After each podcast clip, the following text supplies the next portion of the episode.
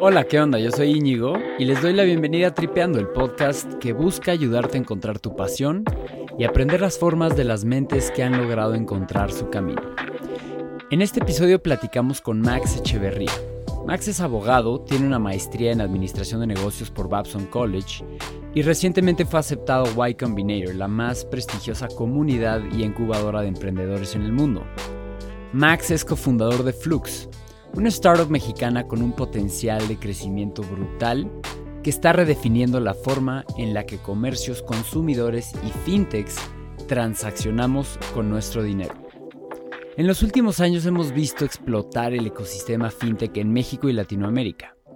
Estas innovadoras empresas, entre otras soluciones, están apostando por ofrecer un sistema de pagos digitales, móviles, sencillos y accesibles, pero para un comercio esto representa una complicación, porque tiene que estar preparada para aceptar y procesar diferentes tipos de pagos digitales. El comercio tenía que aceptar Mercado Libre, RappiPay, ClaroPay. Pero Max se dio cuenta que este problema ya había sucedido antes, hace 50 años, cuando cada banco tenía que ir a convencer a un comercio de aceptar su tarjeta. Y entonces de repente nos dimos cuenta que 1970 estaba otra vez llegando en el mismo problema que resolvió Visa en ese entonces. Flux es la red de pagos que integra todas estas wallets usando un método muy sencillo por medio de códigos QR. En una sola aplicación puedes recibir pagos de todas las wallets. Y así, transacción por transacción, comercio por comercio, queremos darle una mejor alternativa tanto a los usuarios como a los, las fintechs y a los comercios. En este episodio vamos a aprender de un modelo de negocio que revolucionó la forma de pagar en países como China o India, los dos países con mayor población en el mundo y de los menos bancarizados. Contestamos preguntas como ¿cuál fue la gran innovación de los gigantes Alipay y WeChat y cómo se convirtieron en las aplicaciones más usadas en el mundo? ¿Por qué es importante que la gente en Latinoamérica se bancarice? Averiguamos también sobre lo que está haciendo el Banco de México para incorporar QRs como medios de pago y por qué es que no ha funcionado del todo la adopción. ¿Emprender o no emprender? ¿Cómo y cuándo determinar una decisión así? ¿Irte de maestría o no? Todo esto enmarcado sobre los modelos mentales y hábitos más importantes que necesita un emprendedor exitoso.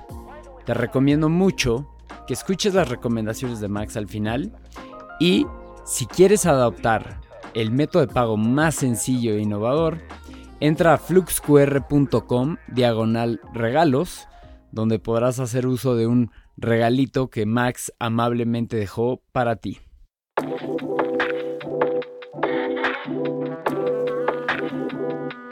Pues listo, Max.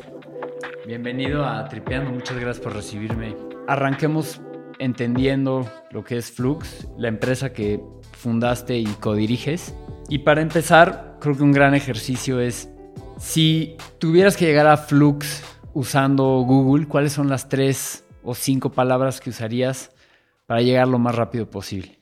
Perfecto. Gracias a ti por invitarme. Este, las palabras que, con las que más rápido llegas a Flux, obviamente sin usar Flux, son QR, wallets, y recibe pagos. Cualquiera de esas cuatro en combinación te llevan a primer lugar en resultados. El ejercicio me gusta porque, o sea, creo que son las ideas más simples las que siempre se graban, ¿no?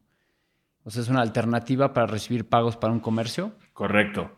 Sí, nosotros tenemos, digamos, una plataforma de pagos en donde tenemos dos clientes. Le damos servicio a los comercios para que puedan recibir pagos con wallets por parte de los usuarios de esas wallets. Y por otro lado, obviamente, le damos servicio a esas wallets para que puedan ofrecerle a sus usuarios pagos con QR en la red de comercios en donde tenemos presencia. En este proceso de compraventa en el cual obviamente participan, a ver, participas tú como consumidor, el comercio oferente el producto o servicio, participa también la terminal, ¿no? el banco, o una wallet, ¿no? Hay cuatro o cinco posibles jugadores. ¿Dónde aparece Flux? Un usuario llega a un comercio, hace su pedido Cuando llega la cuenta dice, quiero pagar con QR, ¿no? O quiero pagar con Claro, o quiero pagar con RappiPay, o con cualquiera de las wallets participantes.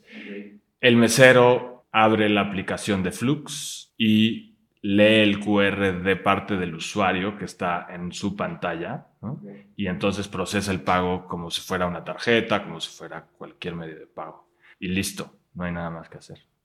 O sea, ¿cuál, es el problema que buscas resolver para el comercio? Obviamente, yo aquí digo, viéndolo, habiéndolo presenciado, es rápido, eficiente, etcétera, ¿no? Pero debe de haber muchas otras trabas o muchos trasfondos que más allá de la eficiencia y la rapidez, ¿no? Estás buscando solucionar un problema de transaccionalidad, de quizá transparencia o en sí, ¿cuál es el problema a resolver para un... Para un comercio, un comercio generalmente como tiene una actitud de comerciante, siempre quiere aceptar todos los medios de pago posibles. Es como, solo, tú cómprame, yo acepto lo que tú quieras, siempre y cuando ese, ese método de pago no le cause operativamente un problema y económicamente tenga sentido.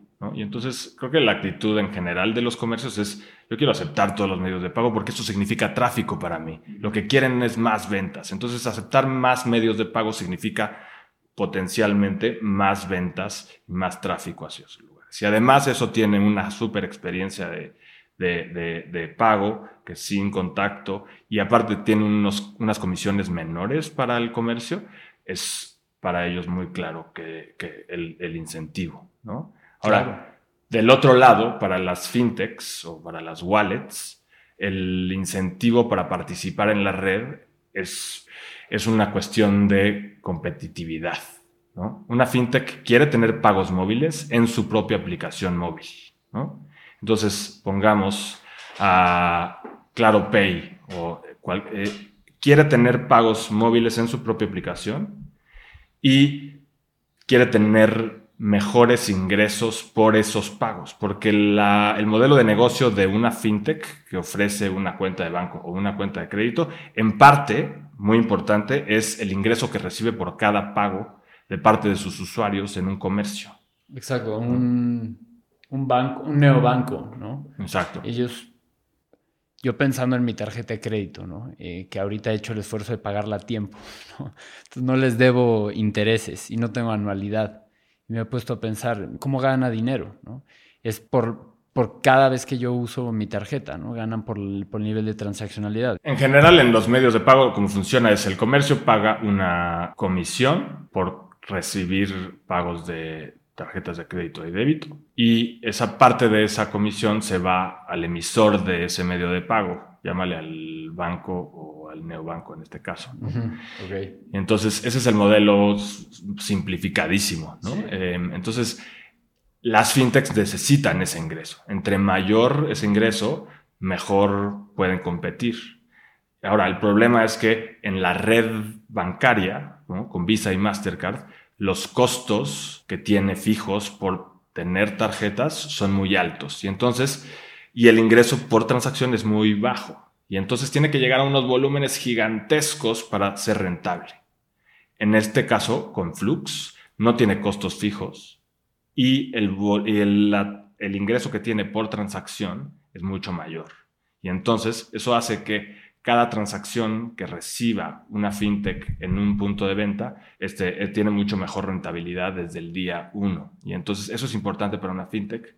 No solamente darle la experiencia de pago con QR a sus usuarios, sino tener la posibilidad de generar mucho mejores ingresos y ser mucho más rentable desde el día cero. Y en este proceso, ¿y cómo entras tú a disrumpir este proceso que lleva siendo, bueno, creo que yo desde que tengo memoria, igual, ¿no? Podríamos pensar que Visa, Mastercard, etcétera, tienen una seria amenaza, ¿no? Hacia, hacia, su modelo de negocio, ¿o no? Sí, claro, claro. Es justamente una transacción que pasa por nuestra red, es una transacción que no pasó por la red de Visa y Mastercard. Y así, transacción por transacción, comercio por comercio, queremos darle una mejor alternativa tanto a los usuarios como a los, las fintechs y a los comercios.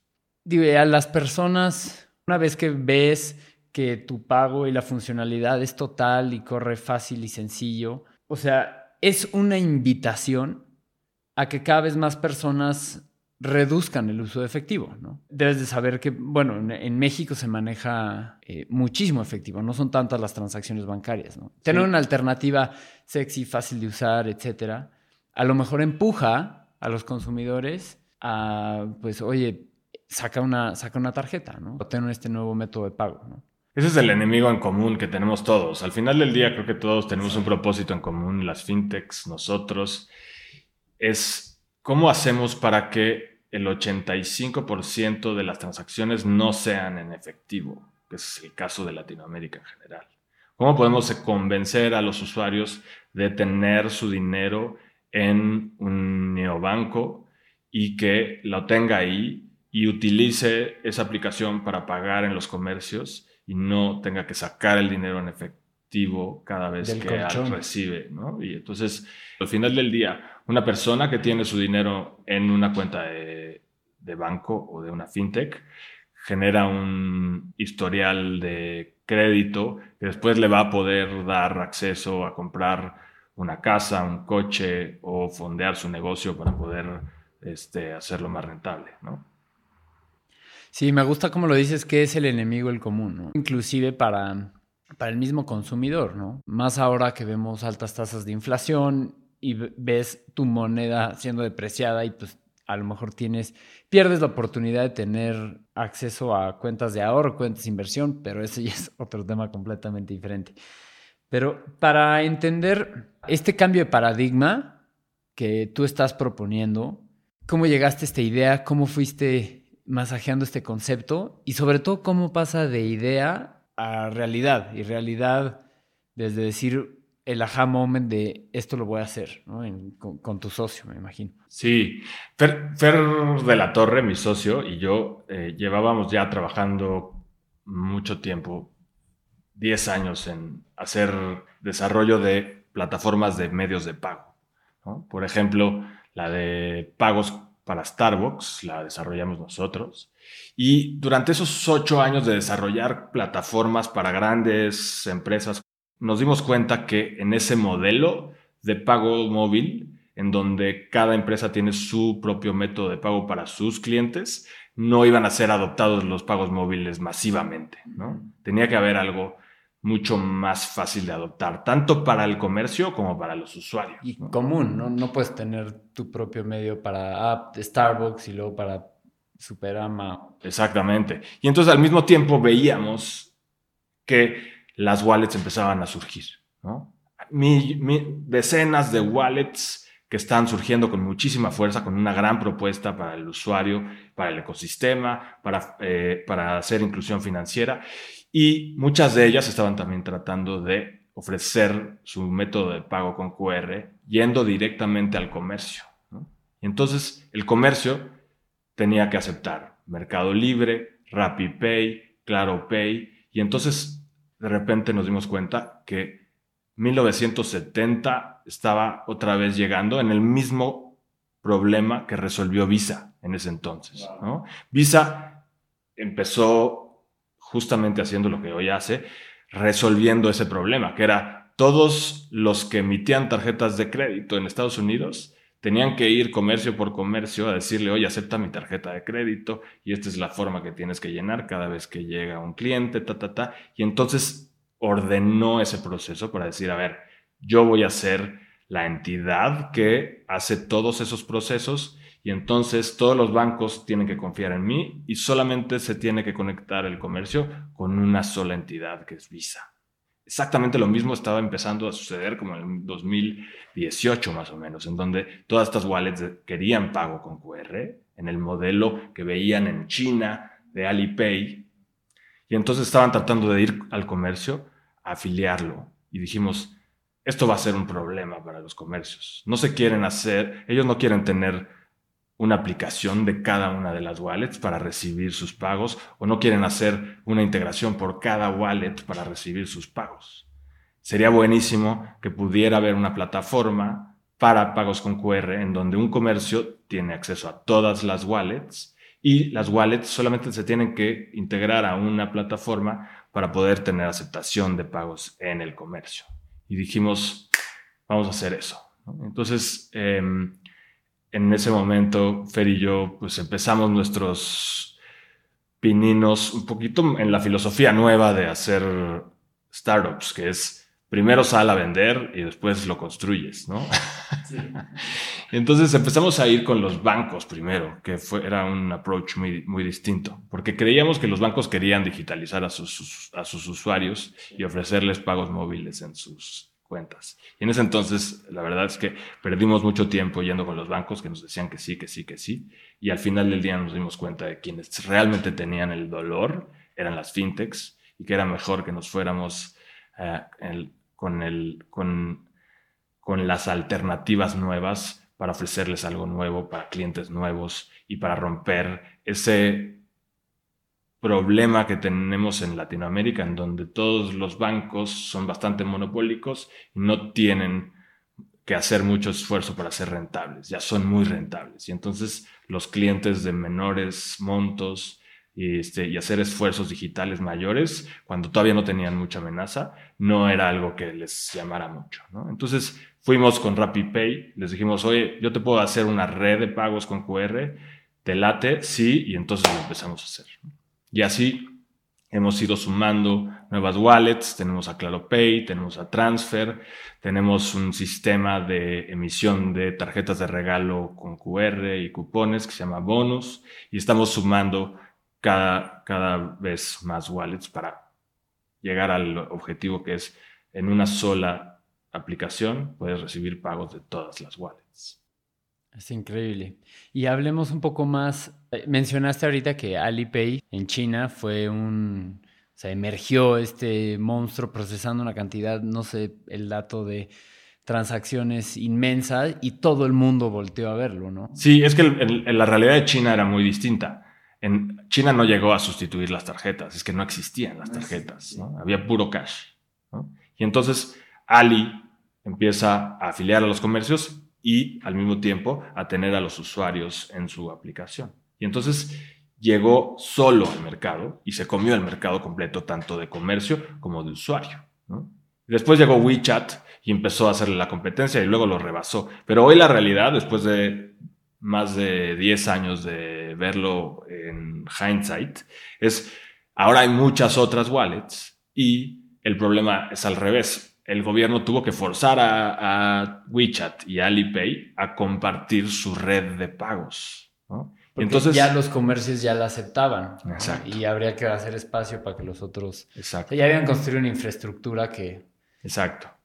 O sea, en algún momento, e, ese crecimiento de Alipay ha de haber sido o sea, casi como esfuerzo hormiga, ¿no? De ir a cada comercio a tratar de, Exacto. de, afiliarlo. Sí, o a través de una aplicación móvil también el, cualquier comercio podía bajarla y empezar a recibir pagos con QR de parte. Entonces el crecimiento se, pues, en, la masividad de China se dio muy, muy, muy rápido. Ahora, ese ejemplo es el que todos en el mundo quisieron seguir, ¿no? Esa es la, la gran inspiración de las wallets iniciales, era yo voy a hacer Ali de, Latinoamérica. ¿no? Pero después de que 20 eh, empresas brincaron a hacer lo mismo, entonces dejó de hacer sentido que cada uno de ellos fuera al comercio.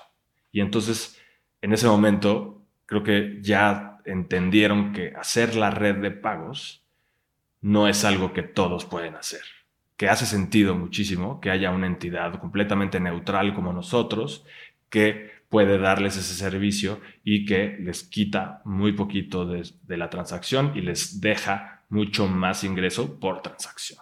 Y entonces, en ese, en ese escenario, las fintechs pueden florecer de una mucho mejor manera porque son mucho más rentables desde el principio. Si damos fast forward al tiempo y llega el día en el que todos los comercios aceptan pagos con QR, y las fintechs no tienen costos fijos para emitir, ni costos eh, y tienen mucho mejores ingresos por transacción, ese futuro es mucho más, eh, hay mucho más competencia, hay mucho más diversidad de servicios y entonces al final del día el usuario tiene mucho mejores opciones de servicios financieros y entonces en ese escenario existe la inclusión financiera. Y entonces, ok, eso falta mucho para lograrlo, pero un comercio más y una transacción más hace que esa realidad sea posible poco a poco. ¿no? Y entonces nosotros al final del día, si lo vemos así, es queremos fomentar que las fintechs tengan un negocio rentable mucho antes y que entonces pueda existir mucho más competencia en los servicios financieros y la diversidad va a hacer que exista la inclusión financiera. Es igual, es un poquito eh, idealista, pero el escenario contrario es muy feo. Es, ok, ¿de dónde estamos partiendo? De una industria de servicios financieros bastante monopolizada, ¿no? en donde todos los grandes bancos tienen a todos los usuarios y entonces los usuarios no están contentos porque no hay competencia. La competencia.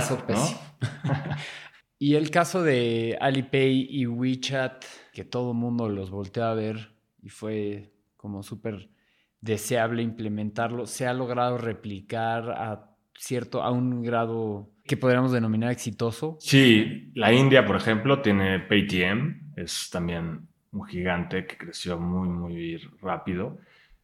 Mismo, mismo concepto, un mismo país, concepto. billones de personas manejando rupees. Exacto, y ahí le ayudó mucho el gobierno porque restringió el flujo del cash. Entonces, de repente... Sacó de circulación billetes pequeños, ¿no? Y eso, eso le dio, obviamente, muchísimo poder a Paytm, que está muy de la mano del gobierno. Y luego, pues estamos viendo muchos casos por todo el mundo de, de mucha adopción de pagos con QR. No, no te vayas muy lejos, ¿no? En Argentina, ya pagar con QR es de todos los días para todo el mundo.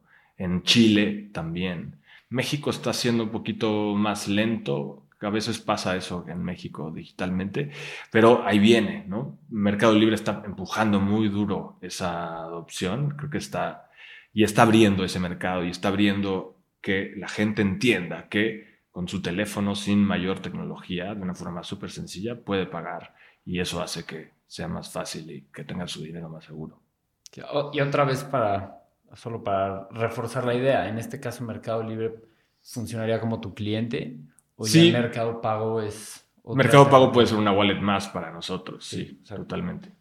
Está, está, increíble, estoy, estoy muy convencido de la racionalidad y la implementación que podría tener algo así.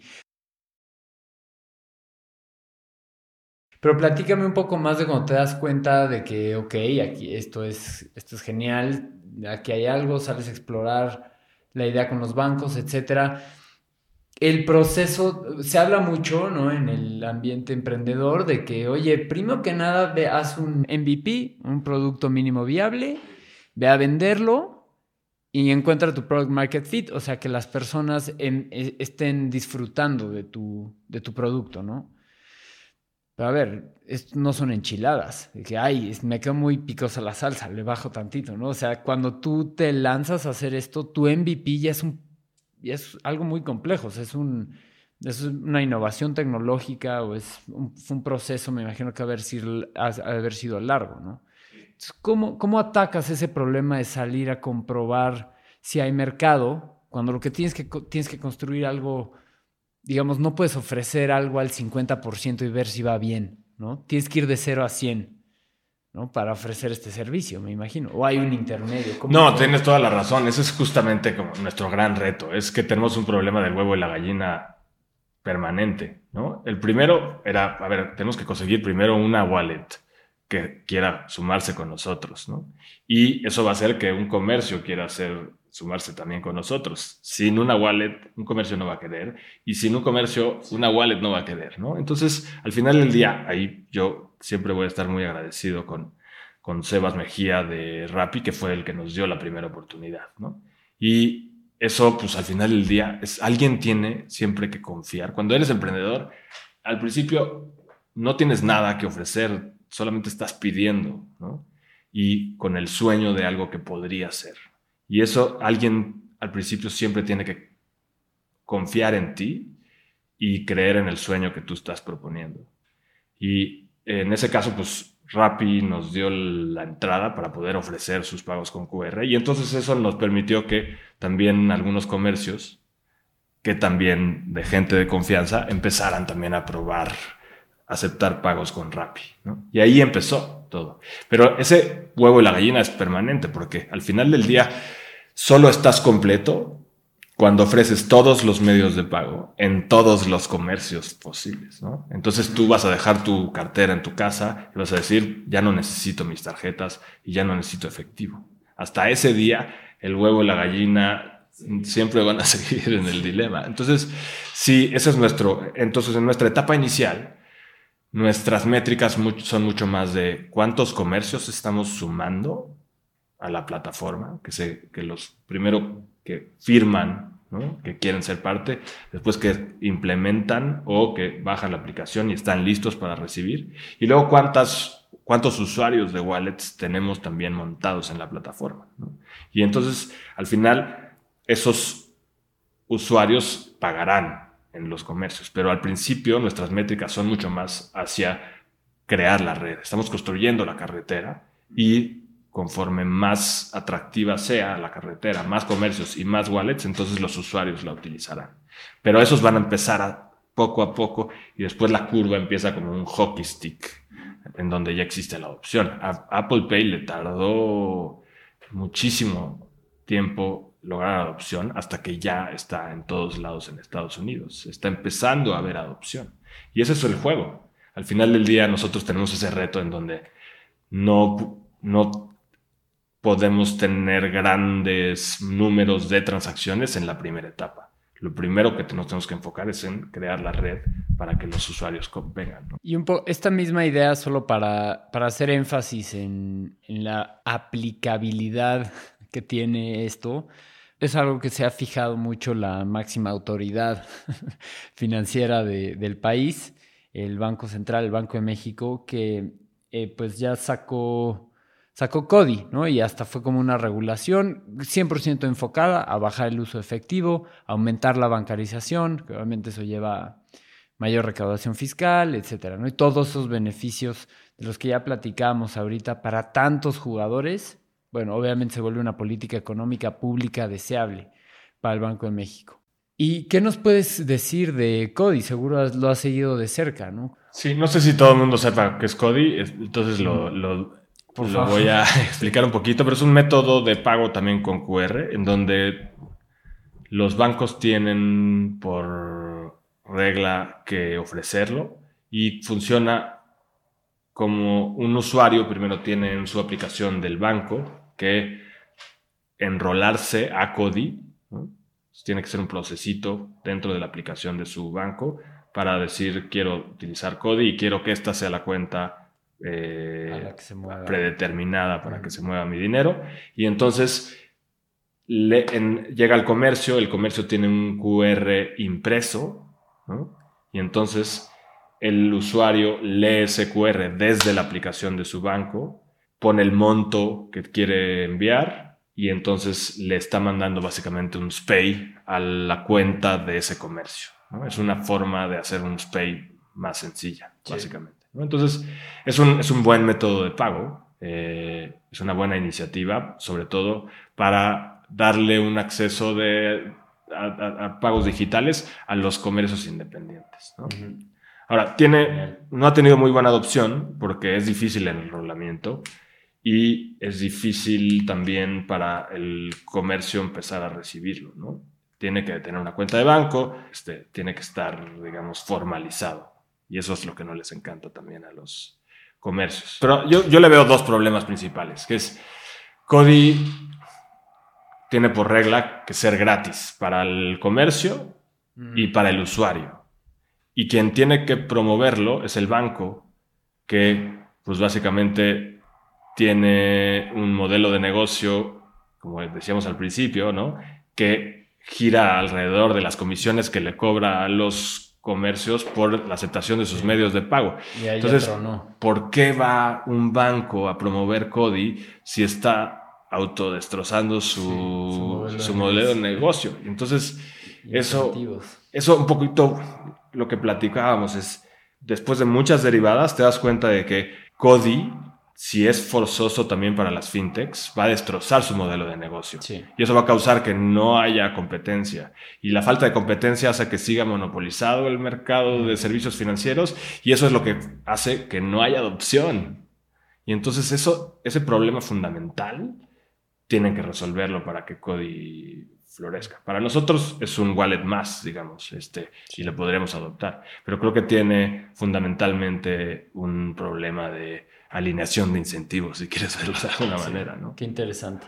Pasando, digamos, a otro bloque y para entender un poco más una pregunta que creo que a, a los emprendedores nos encanta escuchar y explorar es ¿cómo le haces tú, Max, para sobrevivir esta carga emocional que significa emprender y llevar en tus hombros una responsabilidad hacia tu familia, primero que nada, hacia tus empleados, hacia tus inversionistas, etcétera, ¿no? Sí. ¿Cómo encuentras ese work-life balance? ¿Quieres vamos a, a, esa pregunta de si emprender o no emprender? Creo que todo el mundo tiene esa duda. Creo que es algo que cada vez más gente piensa, ¿no? Está más de moda que nunca. no es una moda, pero es un estilo de vida. puede estar muy romántica en el sentido de, pues sí, el ideal es tener una empresa propia, pero pues sí, tiene, tiene también sus partes difíciles y, y es una decisión que creo que no hay que tomar a la ligera, pero si estás, entre más joven estés, creo que es más fácil tomar esa decisión, ¿no? Y que pues, sí, existe un riesgo. Pero en realidad, ¿cuál es el riesgo que existe cuando estás trabajando, tienes todavía, este, no, no tienes familia y puedes lanzarte a emprender? En realidad, ¿puedes en cualquier momento regresar a donde estabas? Sí, sí puedes, ¿no? Entonces eso, hace que la decisión sea mucho menos como que no estás saltando al vacío. Siempre puedes regresar y pedir una chamba. La experiencia de emprender la están valorando cada vez más los empleadores. Regresar a pedir un, trabajo siempre va a ser una posibilidad para ti, ¿no? Entonces, en ese sentido, la carga de la decisión acerca de emprender o no es mucho más ligera, ¿no? A mí, cuando decidí emprender, pues no fue así como algo tampoco tan consciente. Yo, yo era abogado, en un despacho de abogados súper corporativo. Y un día me invitaron a ser abogado dentro de una startup y cuando llegué ahí dije, ¿dónde estaba? Estaba aburridísimo, ni siquiera me estaba dando cuenta de lo aburrido que estaba. Realmente tener una injerencia en lo que estaba pasando todos los días fue para mí súper revelador. Decía, yo no quiero regresar a lo que estaba.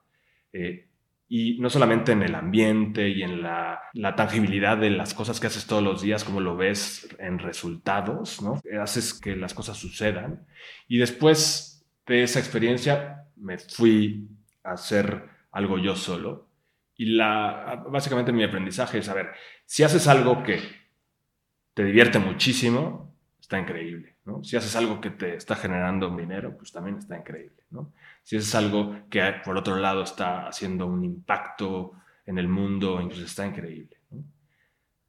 Emprender solo por el hecho de que es tuyo, está increíble porque todos los días te levanta, no importa qué es lo que hagas, si es tuyo, la energía que te da es una energía equivalente a las otras tres opciones. Si aparte puedes englobar las, englobar las otras tres, pues está increíble. Pero solo por ser tuyo tiene un factor de, una motivación súper, súper importante. Sí te cambia la vida solamente porque le encuentras un sentido mucho más, este, de mucha más emoción a la vida todos los días, ¿sabes? Sí, es alcanzar ese sentimiento de autorrealización o de trascendencia. ¿Y cómo has encontrado que es una buena forma de manejar el riesgo, ¿no? Del día a día porque, bueno, muchas veces se dibuja el camino emprendedor como un roller coaster, montaña rusa de altos y bajos. Sí. ¿Cómo manejas ese, esa locura? Totalmente. A, ver, yo tengo como una lista de cosas que pueden ayudar a que sea más... No, no va a ser fácil, pero que sea un poquito más fácil, ¿no? Tener un cofundador es básico, porque cargar con ese peso tú solito, yo no me lo puedo imaginar. Este, creo que un cofundador con el que tengas mucha confianza, que respetes intelectualmente, que quieras como amigo, es muy, muy importante. Y carga el peso contigo y en los momentos más difíciles que siempre van a llegar, es alguien con el cual puedes dividir un poquito esa, esa carga, ¿no? El, eso que dices del roller coaster, pues sí, es que todos los días cuando eres emprendedor son 10 nos y cuando ya crees que te estás derrumbando llega el sí y te rescata, ¿sabes? antes de que te derrumbes. Y sobre todo en las etapas iniciales, todos te van a decir que no. Y eso hace que sea bien difícil y que tengas que tener mucho espíritu para juntar 10 nos y saber que en algún momento va a llegar el sí, que ese sí es el que te hace un escaloncito más, ¿no? Y entonces la mentalidad positiva de que eso es lo normal y que no es que estés jodido, ¿no? Sino que así es emprender, es muy importante. ¿Cómo, ¿Cómo la consigues? En esos días donde sientes que no ves ese sí llegar y estás en medio del noveno no, ¿cómo canalizas esa energía y ese positivismo? A mí me ha ayudado muchísimo meditar, pero sobre todo es también tener muy claro el, propósito. Si tú tienes bien claro tu propósito y realmente crees en él, eso te rescata también de los momentos más oscuros de, de emprender. Tu propósito en el largo plazo siempre tienes que tenerlo bien, bien presente, porque a veces se te olvida en las cosas de todos los días, cuando tienes una meta de cerrar tal cosa que no se da, saber que el propósito que tienes es mucho más grande que tú, que tu propia empresa inclusive, es que hace sentido que lo hagas, ¿sabes? Que eso tiene que suceder sí o sí, contigo o sin ti, con tu empresa o sin tu empresa, eso tendría que suceder y eso te levanta mucho el, ánimo, ¿no? Y entonces dividir esos, ese gran propósito, digamos, en metas chicas, alcanzables en periodos más cortos. Creo que ese es el siguiente paso. Y luego, dicen también mucho en Y Combinator, emprender es un tema de minigames. Todos los días tienes que partir las cosas en cachitos muy chiquitos y ir por esa cosita de ese día o de esa semana y eso. Y entonces eso también traduce en que tengas un método que lleve esa secuencia en donde tienes muy claro qué es lo que haces todos los días. Porque si se te viene en una nube gris en la mente todo lo que tienes o puedes hacer para sacar el negocio y no lo tienes aterrizado en puntitos súper específicos cada día o cada semana, es demasiado abrumador. Y entonces tener un método bien claro en donde todos los días sabes qué son las tres cosas que tienes que lograr ese día y tener una lista bien clara de qué cosas tienes que hacer, te da mucha tranquilidad de poderte ir a dormir cada noche y no tener que levantarte a las 3 de la mañana con una pesadilla de que no hiciste tal o que no hiciste otra cosa o que tienes que hacer otra cosa que no tenías apuntado. Por eso es el Full Focus Planner. sí.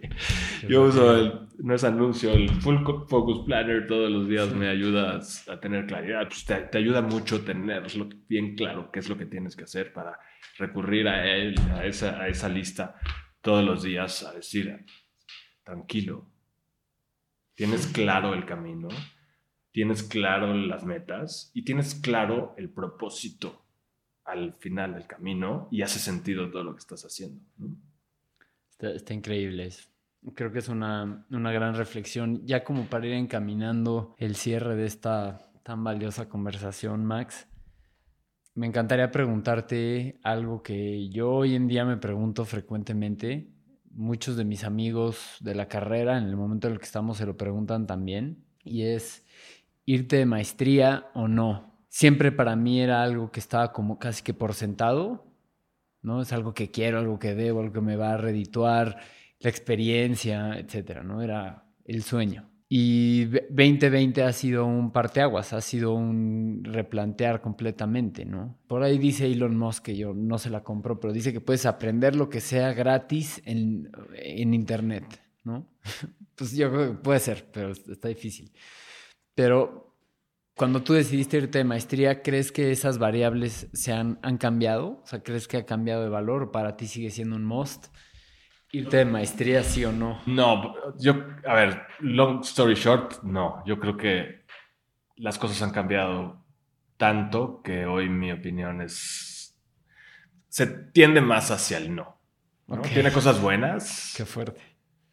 Cuando yo me fui, ¿no? Fue el 2006. ya hace mucho tiempo. Y para mí también estaba como en un career change, y entonces fue un momento bueno para mí porque ya no estaba contento con lo que estaba haciendo. Y mucha gente yo vi en la maestría que lo hace como un ¿qué hago ahora? Sí. Ah, irse en maestría es como una respuesta. Pues tener dos años para pensar qué es lo que quieres hacer, pues es un lujo que muy pocas gente se pueden dar y sobre todo con lo que te cuesta, ¿no?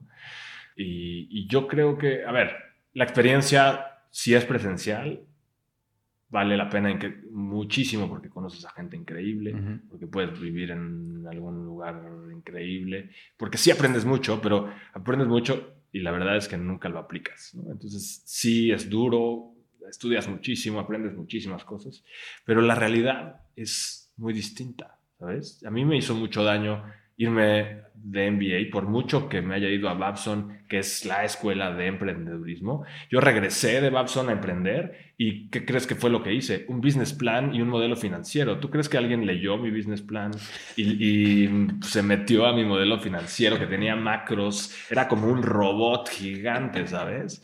Nadie hace eso ya.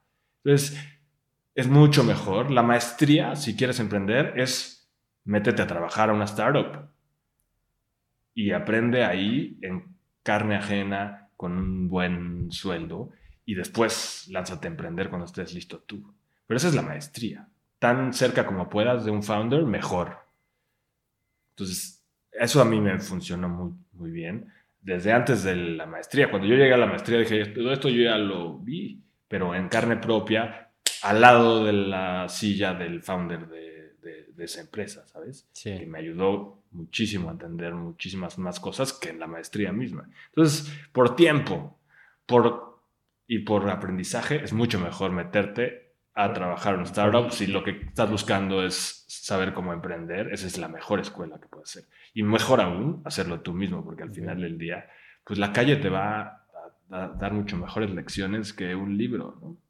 Agarrar una buena chamba en, un en, un, en, una startup, en un medio que te gusta, no, no cualquiera, lo más temprano posible, cuando acaban de salir de Y Combinator y acaban de levantar 5 millones de dólares, entonces también puedes tener un buen sueldo, ¿no? y entonces tu costo de oportunidad es muy bajo, porque siempre puedes regresar a irte a cualquier lugar a trabajar, pero sobre todo vas a estar mucho más cerca del emprendedor y vas a aprender en carne propia cómo resolver todos sus problemas, cómo levantar capital, cómo lidiar con inversionistas, con clientes, con producto, con tecnología, con gente. Y creo que esa es la mejor escuela que puedes tener. Ya por último, Max, te agradecería mucho una recomendación. Es una pregunta de a todos nuestros guests de básicos de libro, blog, podcast, documental, serie, lo que sea, una recomendación que nos dejes. ¿Cuántas me dejas? las que quieras. tengo un, libro que, obviamente leí cuando empecé Vlogs, que es la historia de Visa, contada por el fundador de Visa, que yo no sé por qué no es un bestseller mundial. Es rarísimo. Se llama From One to Many y el el founder de Visa se llama D. Hawk, que es, es una historia genial, que tiene muchísima filosofía además en, dentro del libro. Es bastante esotérico de al mismo tiempo que es un gran empresario, ¿no? Y es como el fundador. No solamente es el fundador de Visa, es el fundador de una filosofía de organización que se llama Chaotic Organization. Es como el, el orden y el caos, cómo permites menos, tratar de hacer organizaciones menos de jefe y súbdito a mucho más de todos tienen un propósito y todo el mundo tiene... más visión startup, ¿no? Exacto. Y es un visionario increíble. Luego, eh, diría también un poquito en el sentido de cómo ordenar tu vida cuando eres emprendedor. Este, Getting Things Done de, David Allen es muy bueno para tener un método muy bueno para que seas mucho más efectivo, pero sobre todo que tengas mucho menos ansiedad todos los días. Este, luego, Antifragile de, de, de Nicolas Taleb, para mí fue una, una, cosa que me rompió la cabeza y aboga muchísimo por que todos seamos emprendedores. En realidad dice, el mundo sería, no tendría tantos problemas deja tú el calentamiento global no existiría de una manera como existe si realmente todos fuéramos emprendedores. Es, sea antifrágil o muere. Totalmente. Y luego algunos otros, este, creo que en contenido de cómo emprender, toda la literatura de Y Combinator está abierta. Tú te metes a Y Combinator y todo el contenido está disponible para todo el mundo. Y eso es lo que dices de... que la, información está ahí. Ahí está. Nada más tienes que tener o sea, tiempo y las ganas para estar ahí. Y son, hay unos artículos increíbles en Y Combinator que realmente sí son muy prácticos. No es como que es, es lo más práctico posible. Te da lecciones de cómo levantar capital, cómo arrancar, qué cosas, cómo vender, este, cosas muy, muy, muy prácticas. Entonces, meterte a Y Combinator a buscar ese contenido creo que te ayuda muchísimo. Y luego de Y Combinator, Paul Graham también tiene unos artículos increíbles para, para aprender. Vic, acaba, el Vic, la plataforma de, audiolibros, acaba de sacar todos sus contenidos en español, en, en audio, entonces también está bastante bueno. Buenísimo. Y pues ya. Pues Max, qué buenas recomendaciones. No habrá una mejor forma de cerrar la conversación. Muchas gracias. les voy a dar un regalo a todos los que escuchen este podcast. Por no, bueno. métanse, métanse a fluxqr.com, diagonal regalos. Y ahí van a poder probar pago con QR en muy buenos restaurantes con dinero que les regalamos. A todo dar. gracias, Max. Gracias a ti. Gracias a todos por escuchar.